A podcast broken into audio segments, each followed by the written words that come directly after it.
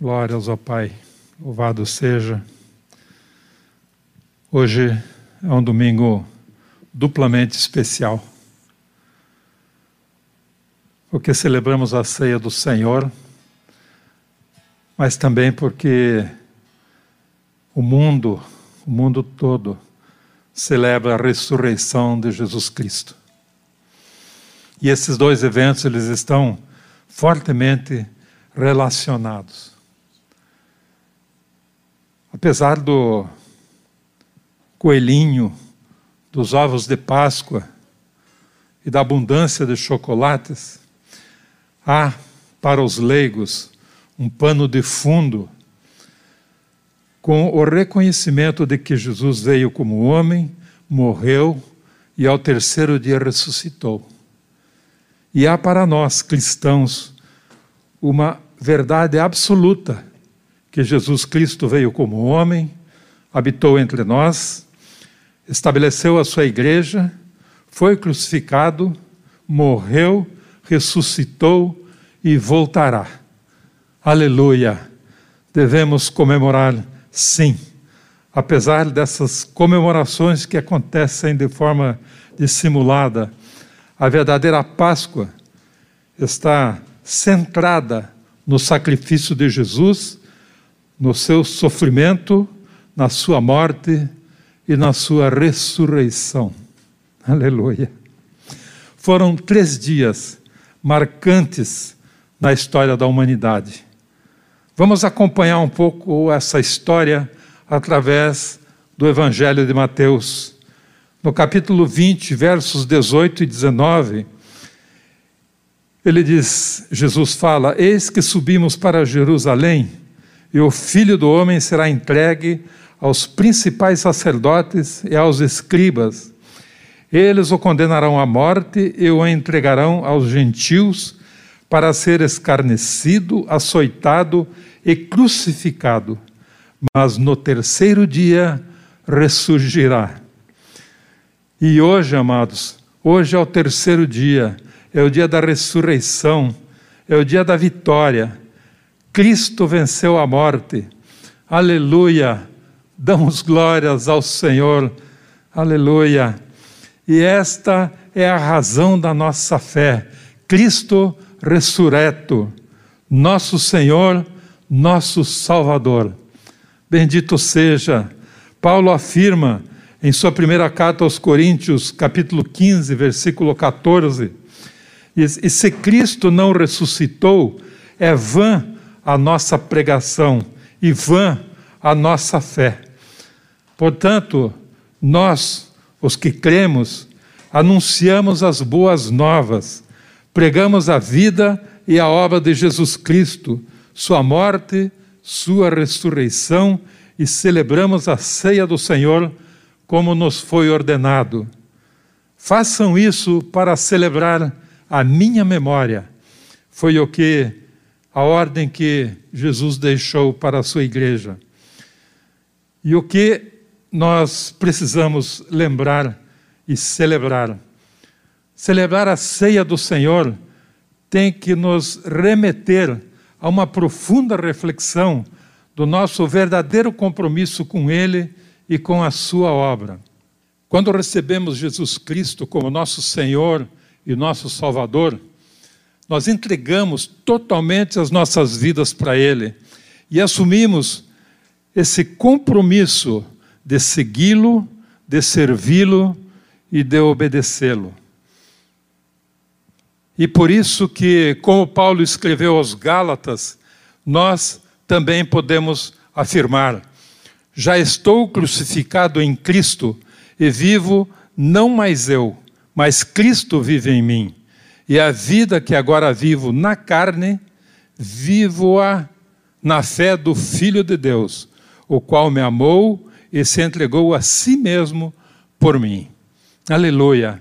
Amados, sinceramente falando, precisamos de mais alguma coisa? Cristo nos é mais do que suficiente e por isso nós celebramos. Vamos andar, portanto, com a firme convicção de que Jesus está andando conosco Isaías 41, 13, um texto que eu amo muito, porque eu, o Senhor teu Deus, te tomo pela tua mão direita e te digo: não temas, que eu te ajudo. Ele está de mãos dadas conosco, nos ajudando a passar por essa pandemia, nos ajudando a proclamar o reino de Deus, nos ajudando a salvar vidas que estão perdidas, nos ajudando, nos ajudando a continuar vivos. Amém, amados? Glória a Deus. Max Lucado, no seu devocional do dia 21 de março, ele afirma, eu extraí esse texto do devocional dele, abre aspas. É o fim de semana mais significativo da história do mundo. Uma semana de momentos finais. A última ceia entre Jesus e os apóstolos. A última vez que Jesus ora no jardim. O confronto conclusivo com os inimigos. O encontro final com a dor e o evento final, uma demonstração ousada do poder divino, o Salvador enterrado, liberado para uma sagrada explosão. O que era um sepulcro, agora é um símbolo, marcando a maior vitória na batalha mais crucial. Uma semana de momentos finais, uma semana de términos. Ou será que é de começos? Fecha aspas. A ceia deveria ser para nós como um convite ao qual nós reagiríamos assim: Uau! Eu não estou acreditando que isso é verdade. Por favor, me dê um beliscão. estou vendo, estou sendo convidado para me assentar à mesa com o Senhor e ser servido pelo próprio Rei. Oh, glória, aleluia. Obrigado, Senhor. Esse é privilégio que nós temos de celebrarmos a ceia do Senhor. É uma manifestação transbordante de uma alegria incomparável nos nossos corações e certamente no coração do Senhor de ver a fidelidade do seu povo. Quando lemos a versão da última ceia no Evangelho de Mateus, nós percebemos que Jesus é a pessoa que está por trás de tudo. Portanto, ele é também que nos convida para a ceia. Observem, foi Jesus que escolheu o lugar, que designou o tempo, que determinou a ordem da refeição. Mateus 26, 18 diz: O meu tempo está próximo. Em tua casa celebrarei a Páscoa com os meus discípulos. E na ceia, Jesus não é o convidado, ele é o anfitrião. Jesus repartiu o pão e o vinho e os deu aos seus discípulos. Fala no versículo 20, versículos 26 e 27. E o assunto dos verbos é a mensagem do anfitrião, é, a mensagem do evento. Ele tomou, ele abençoou, ele partiu e ele deu. Na ceia, Jesus é o personagem principal. Na ceia, ele não foi servido, mas serviu e nos convida para participarmos com ele. E ele espera por um novo encontro com você, comigo, com a igreja, com o povo que ele separou, para irmos à sua mesa. No versículo 29 ele diz: E digo-vos que Dessa hora em diante, não beberei deste fruto da videira, até aquele dia em que hei de beber novo convosco no reino de meu Pai. Está reservada essa ceia para nós, você já tem lugar garantido lá.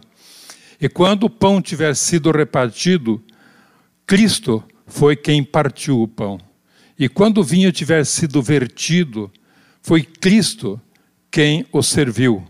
E quando os nossos fardos são carregados, é porque Ele os está carregando. Pense nisso, em toda vez que você estiver participando da ceia, como convidado do Senhor. A sequência dos fatos da última ceia até o domingo da ressurreição, o Silas, no último domingo, compartilhou e nos levou a um passeio com esse tempo com o Senhor. Mas eu queria chamar a atenção para alguns pontos e dar uma retrospectiva rápida. Era quase meia-noite quando eles deixaram o cenáculo depois da ceia e desceram pelas ruas a, a caminho do, do Getsemane. E chegando no Getsemane, Jesus se afasta para orar. Ele convida os discípulos, dois discípulos, três, e os discípulos não aguentam e dormem. E isso se repete três vezes. Jesus, profundamente angustiado, orava intensamente. E chega um ponto em que ele, exaurido, ele diz, em Mateus 26, 42, tornando a retirar-se, orou, orou de novo, dizendo: Meu pai, se não é possível passar de mim esse cálice sem que eu o beba, faça-se a tua vontade. A batalha ganha nesse momento, nesse momento de entrega. Jesus nega-se a si mesmo. Nós pensamos muitas vezes que a batalha é ganha lá no Gólgota, na cruz, mas ela, na verdade, foi decidida ali no Getsemane. E, e, o, e, o, e o, a expressão de Jesus, a calma de Jesus, é uma testificação de que naquele momento ele tinha vencido a morte. Não tinha temor nenhum no coração dele. Ele se levantou e, decidido, chamou os apóstolos e vamos que o momento chegou. Nesse momento, ele decide também que preferiria ir para o inferno por você do que ir para o céu sem você. E a cada dia, na nossa vida, também é conquistada a vitória quando obedecemos o mandamento do Senhor, que está em Mateus 16, 24, quando Jesus disse: Se alguém quer vir após mim, negue-se a si mesmo, tome a sua cruz e siga-me. Nós temos o exemplo maior desse, desse propósito, dessa promessa do Senhor. Negue-se a si mesmo. Jesus se negou, deu o exemplo para nós. Na sequência, eh, Judas entrega Jesus ao soldado, vende por 30 moedas de prata. Pedro reage, saca a espada e corta a orelha do servo do sumo sacerdote. Jesus é preso, os discípulos o abandonam. Pedro nega Jesus três vezes. Parece que o projeto foi à falência. Jesus é condenado, Jesus é crucificado, Jesus é sepultado. Jesus ressuscita. Pense nisso. Aleluia. Mateus 18, 28, 5, 7. Mas o anjo, dirigindo-se às mulheres, disse: Não temais, porque buscais Jesus, que foi crucificado. Ele não está aqui, ressuscitou, como tinha dito. Vinde ver onde ele, onde ele jazia. E depois, depressa, e dizei aos seus discípulos que ele ressuscitou dos mortos. Jesus está vivo, e aí está a razão da nossa fé, o Cristo ressuscitado. Atos 2, 24 diz: Ao qual, porém, Deus ressuscitou rompendo os grilhões da morte, porquanto não era possível fosse ele retido por ela. Jesus é elevado aos céus, Jesus é assentado no trono. Pelo que também Deus o exaltou sobremaneira, ele deu um nome que está acima de todo nome, para que ao nome de Jesus se dobre todo o joelho, nos céus, na terra e debaixo da terra, e toda língua confesse que Jesus Cristo é o Senhor, para a glória de Deus Pai. Filipenses, capítulo 2, versículos 9 ao 11. Aleluia! O nosso Rei reina, o nosso Rei está sentado no trono, hoje ele vive e ele vai voltar. Amém, amados.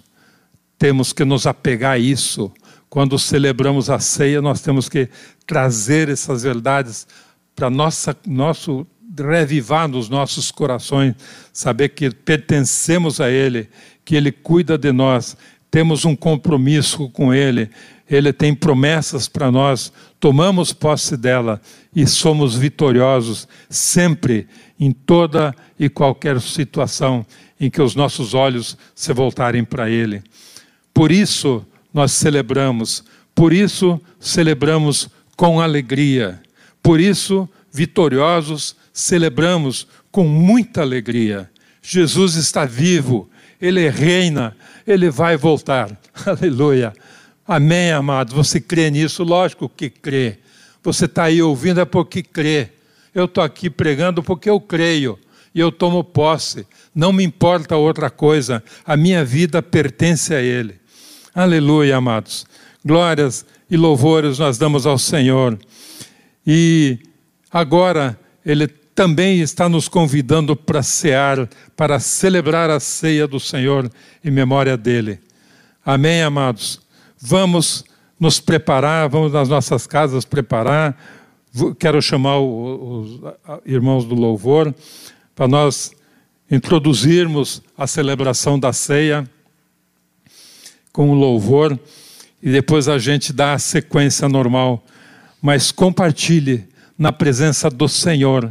Ele está aí na sua mesa, ele está aí na sua casa, ele está aí para abençoar, para falar para vocês.